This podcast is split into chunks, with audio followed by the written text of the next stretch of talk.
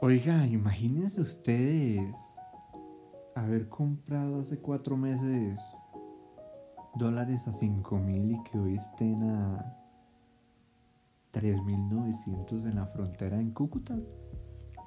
¿Será que baja? ¿O será que vuelve a subir? Yo creo que sigue bajando. Hoy no es un podcast de opinión personal de Teto como quiere que sean las cosas. Muchos me dijeron, Edwin, eh, el podcast del Banco Agrario y las entidades públicas son delirios suyos. Es como usted quiere que funcionen las cosas. Claro, así funcionan en otros países. Así funciona la banca pública en otros países. Es pública. Es para todos. Y es muy posible lo que yo dije en ese podcast de agarrar y matar todas esas entidades, unificar eso, volver una que tenga soluciones de estudiantes, chao ICETEX, hipotecarios, chao Fondo Nacional para empresas y emprendedores, chao Bancolex y una banca global, chao Banco Agrario. Para todos, no solo para el campesinado, para todos. Vayan, escuchen ese podcast. Fue una opinión mía. Más que economista fue una opinión. Y mm, es muy plausible en el gran contexto. Pero muchos me dijeron, bueno, es que son vainas muy lunáticas, son vainas muy solladas. Eh, hombre, no. Tuvo una semi-investigación, pero no deja de ser algo de opinión, de algo que yo creo que funcionaría bien. Lo de hoy mm, sí es muy investigado, por decirlo de alguna manera. No es forzado. No es como algo que yo me imagino, sino es algo que está pasando y que tiene proyecciones. Porque nosotros eh, en estos casos tenemos que primero ver un eh, antecedente, el precedente y lo que nos espera. Y el dólar es muy curioso. El dólar en Colombia se lo han estado achacando al presidente que tenemos, que yo le doy muy duro, porque yo voté por él. Porque era lo menos peor que veía en ese entonces. Pero no digo que uf, eh, esté. Muy sollado. A este pobre hombre le entregaron el dólar casi en 4.200 pesos, nuestro eh, mal ponderado Iván Duque. Le entregó el dólar muy caro y siguió subiendo. Y no siguió subiendo, lo lamento, querido Uribista, por culpa de Petro. Nosotros estamos saliendo todavía y en el 2025 voy a seguir diciendo lo mismo estamos saliendo de una pandemia, de algo que colapsó el mundo. Y es ahí donde empezó el problema. Nadie se pensó que por allá en diciembre del 2019 alguien hiciera un caldo bien chévere de un armadillo chino y lo sazonara con murciélago y pelos de gato lo que sea que coman por allá. Ay, Edwin, eso es xenófobo, estigmático. Cállese, vieja hijo de puta. Deja hablar. Bueno, hayan lo que hayan hecho.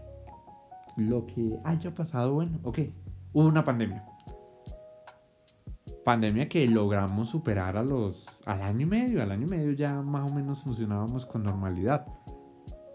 Lamento mucho quienes perdieron eh, familiares.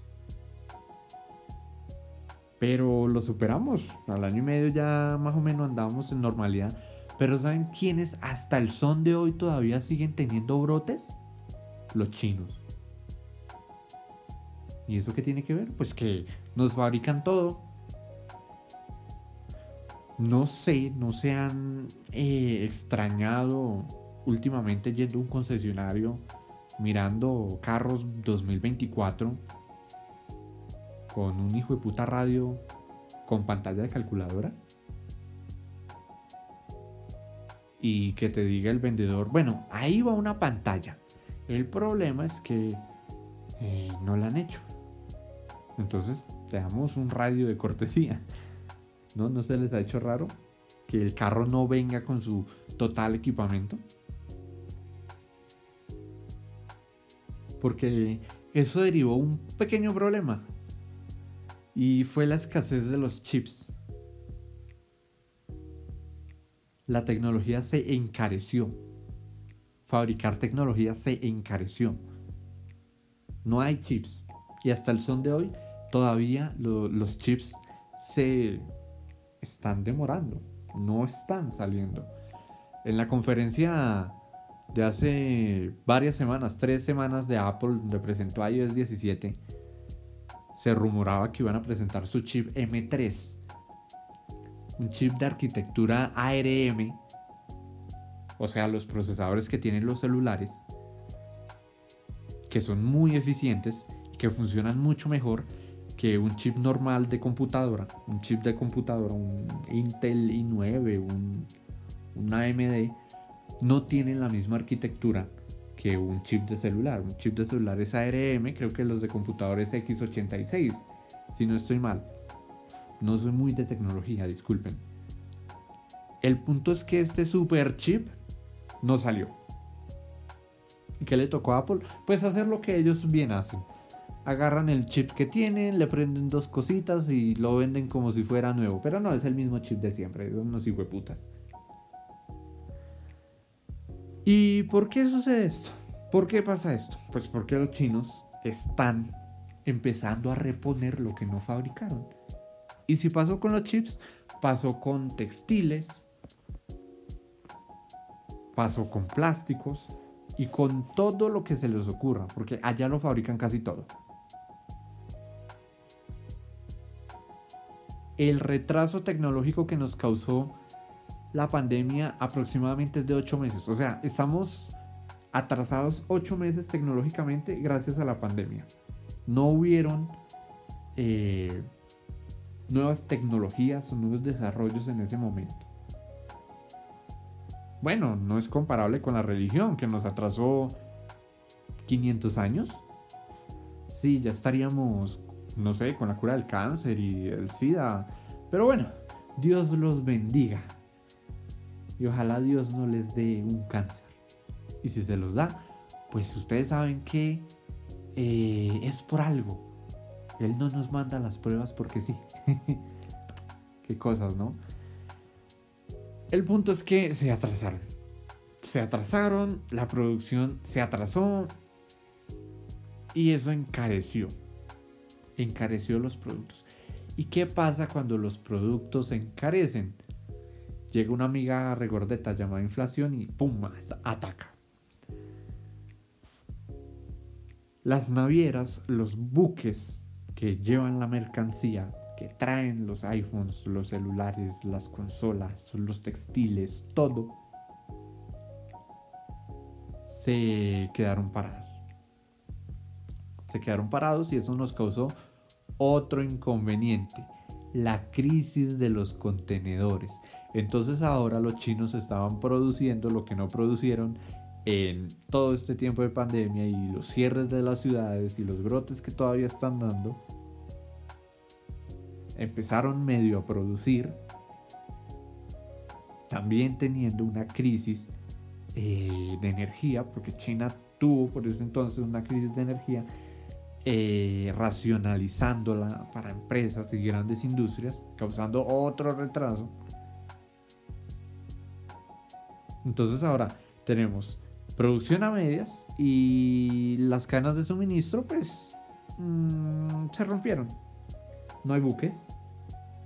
Entonces ahora lo poco que llega llega escaso y ahí vienen que llega más caro. Y con, el y con el valor añadido de ser escaso desde antes que se vendió, o sea, su fabricación fue escasa. Y si trajeron, trajeron poquitos, aún más escaso, pues más caro. Y si es más caro, más inflación. ¿Mm? Y entonces, pues qué problema, ¿no? Después de la crisis de los contenedores, problemas con los chips y problemas con la producción china, al loco calvo hijo de puta este Putin se le dio por invadir a Ucrania. ¿Y Ucrania qué es? Es un país de 40 millones de personas, igual de pobre que Colombia, pero que produce muchos granos. Es el granero del mundo. Mucha harina, mucho trigo y muchos cereales vienen de allá. ¿Y qué pasó? Se rompieron las cadenas de ese suministro en Ucrania. O sea que ya no tenemos problemas con la fábrica de objetos del mundo, sino que también tenemos problemas con la empresa, con la fábrica de harina del mundo y de granos. Qué problema tan grande. Ahora la comida es cara. ¿Y eso a qué se traduce? Más inflación. ¿Mm? Y no contentos con eso, los ucranianos producen urea y un montón de cosas más que sirven para el agro. La urea que hace, ¿para qué sirve? Para fijar nitrógenos en el suelo y que pues eh, sea más fértil. Sí, tengo entendido. Si no, me corrigen, por favor y hacen muchos más insumos agroquímicos, o sea, abono prácticamente para la industria y para pues eh, las plantaciones, haciendo que la comida se ponga cara. Y ahora no solo los granos, y todo lo que se siembra. Y nosotros tenemos un problema de urea, tenemos un problema eh, de abono, por decirlo de alguna manera, porque eh, Iván Duque, y es que, hombre, otra vez, darle duro al uribista. Miren, yo no soy petrista ni más, yo soy muy de derecha, la verdad, y, y a mí me encanta el capitalismo. Demasiado. Y puedo decirles que soy muchísimo más capitalista que más de uno que se cree el recapitalista.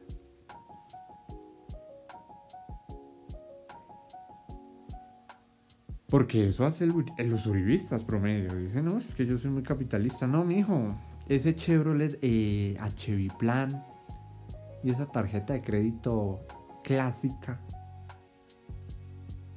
y largarse cada fin de semana a Villa de Leiva no lo hace capitalista. Comer en crepes y en McDonald's no lo hace capitalista. Créame que no. Es un consejito.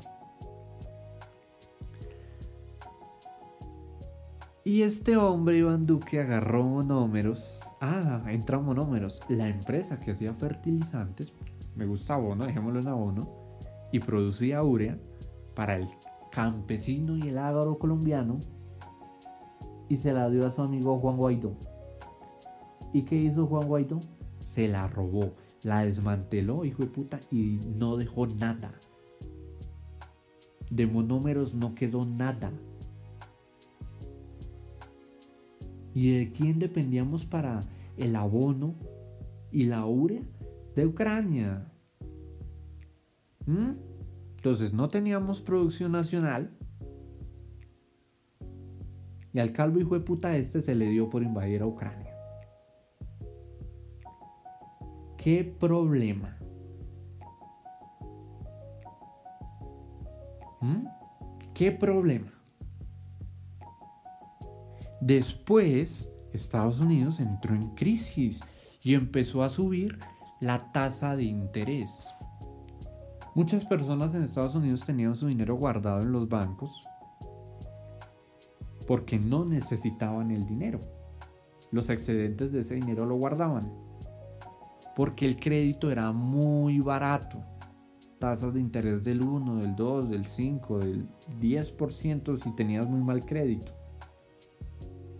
¿Y qué le tocó hacer? Subir las tasas. Subió el valor de la deuda.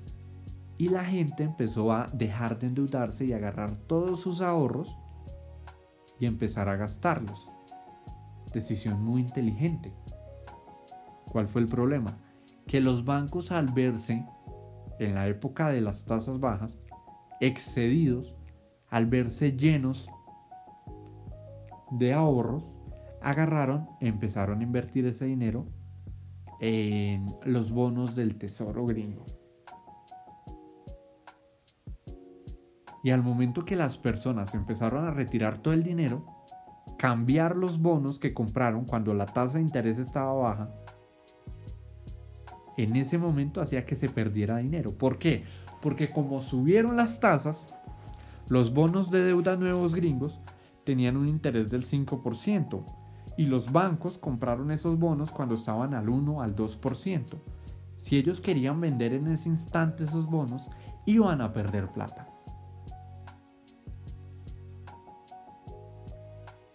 Le iban a perder plata. Si, digamos, estaban mil pesos, digamos, mil dólares en, en bonos, perdón, y los tenían que vender ahí mismo, recuperaban 980 dólares. Pérdidas absolutas. ¿Y eso qué desató? La crisis de Silicon Valley Bank. ¿Mm? Y hubieron corridas bancarias, se quebró el Credit Suisse y todo eso ya se los conté en un video. Y en un podcast de acá. Uy, Edwin, y toda esa mierda que nos echó toda esa puta cháchara, ¿para qué? Pues para decirles que es que con todo lo que estaba pasando en el mundo y en un país como Colombia, que no es... Eh, ah, bueno, párenlo ahí, párenlo ahí. La energía se puso cara. Por allá se pusieron de acuerdo para jugar con el precio del petróleo. ¿Mm? Y ahora sí, ya teniendo todas estas variables, vengo a decirles, Colombia no es un país tan autosuficiente que digamos. El desastre de monómeros afectó mucho cuando lo de Ucrania empezó. Todo lo del agro, los agroquímicos subieron de precio y como les digo, cuando algo sube de precio, hablando de una forma global del mercado, pues inflación, punto. Sea, imagínense China en problemas con el COVID, en Europa en problemas con esa guerra, Estados Unidos haciendo maromas con las tasas, por allá los árabes especulando con el crudo. Pues díganme, ah, China amenazando a Taiwán, Taiwán también hace muy buenos chips y hace muchos chips crisis de los contenedores, crisis en las cadenas de suministro. Pues ahora sí, díganme, ¿cómo putas no esperaban que el dólar llegara a 5 mil pesos? ¿Ah? ¿Y es culpa de Petro? No, hombre, no. No era culpa del pobre girotao. Ay, Edwin, usted es un petrista. No, es que ya pasamos ahora a lo que le gusta al uribismo. Petro ha tenido un gobierno hasta el momento muy accidentado. Recientemente lo de Benedetti. Un hombre tan bien hablado. Me recuerda a mí. Y su cambio de gabinete, echar al ministro de Hacienda, viejito adorable, se me olvidó el nombre, Campo, hombre inteligente que le daba paz y tranquilidad a los mercados. Decir que no van a haber más licencias para exploración, sino que se iban a quedar con las exploraciones que ya se estaban llevando a, cabo y de lo que ahí se encuentre las explotaciones y chao para de contar. Haciendo desastres en la junta directiva de Ecopetrol. Irene abriendo la jeta. Pues sí, pero todo eso junto y este man tuiteando barrabasadas, todo esto junto, tenía el dólar por ahí 200 o 300 pesos más arriba.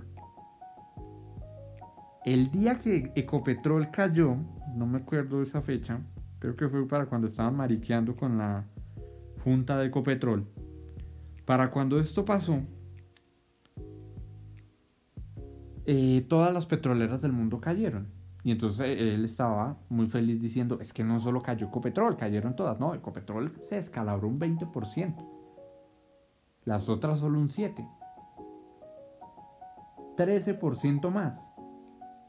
¿Por qué? Pues por andar mariqueando con eso de que no se va a tener que explotar. Nada, se va Petro y llega otro y le va a tocar con todo el dolor del mundo decir, toca seguir las exploraciones. Nosotros importamos energía. Y cuando digo energía me refiero a crudo. Importamos petróleo, toca pagar para refinarlo. Entonces, claro, esa es otra de las razones por la cual la gasolina, pues, está un poco ahora mismo cara.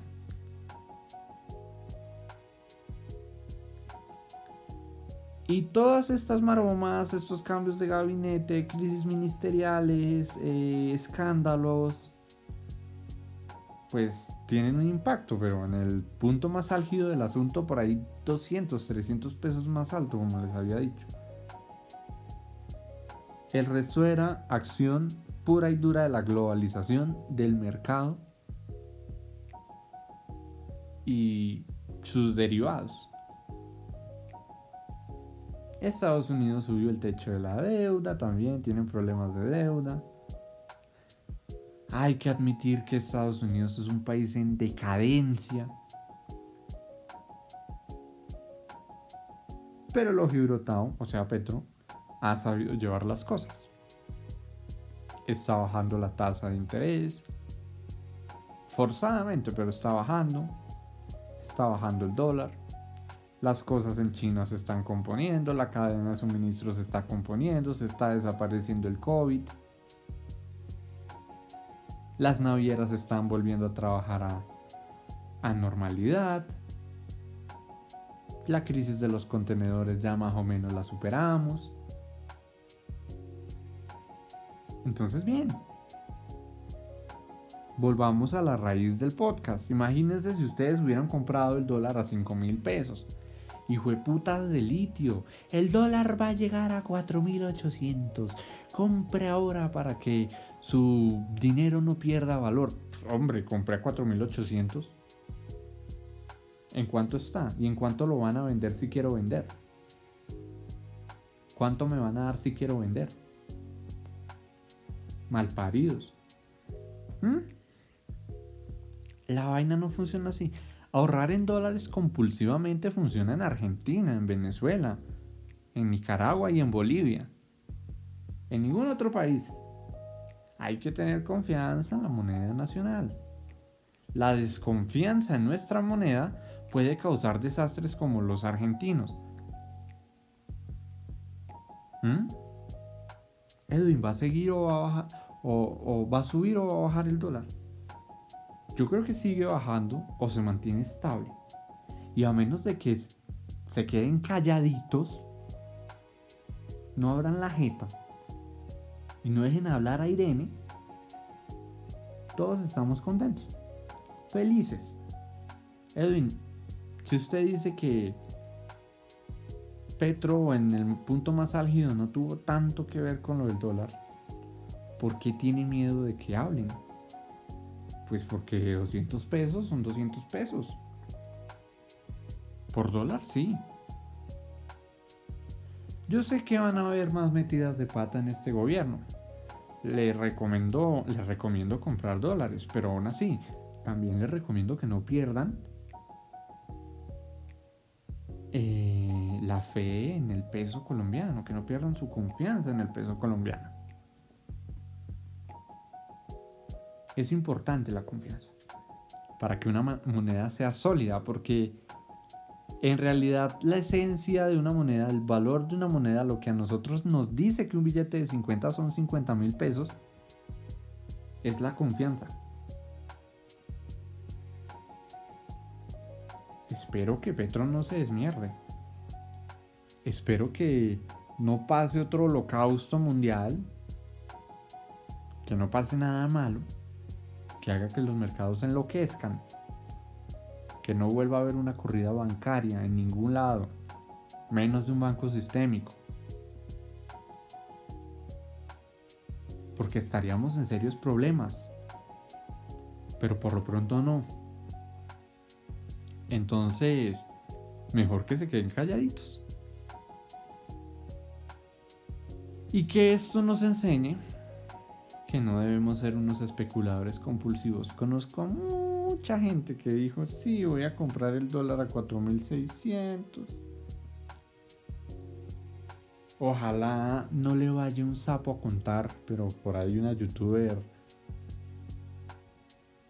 eh, me decía, oh, me encanta especular con el dólar porque este nuevo gobierno de izquierda lo va a, va a desmierdar el peso y me va a enriquecer. Tampoco quiero que suba el, el dólar por eso. Para que pierda su plata y deje de ser tan soberbia. Y muchos acá son tan soberbios Y eso no vale la pena. A menos que sepan lo que hacen. Y más de uno dice saber, pero ni economista es. Más bien que se dediquen a lo que estudiaron en verdad.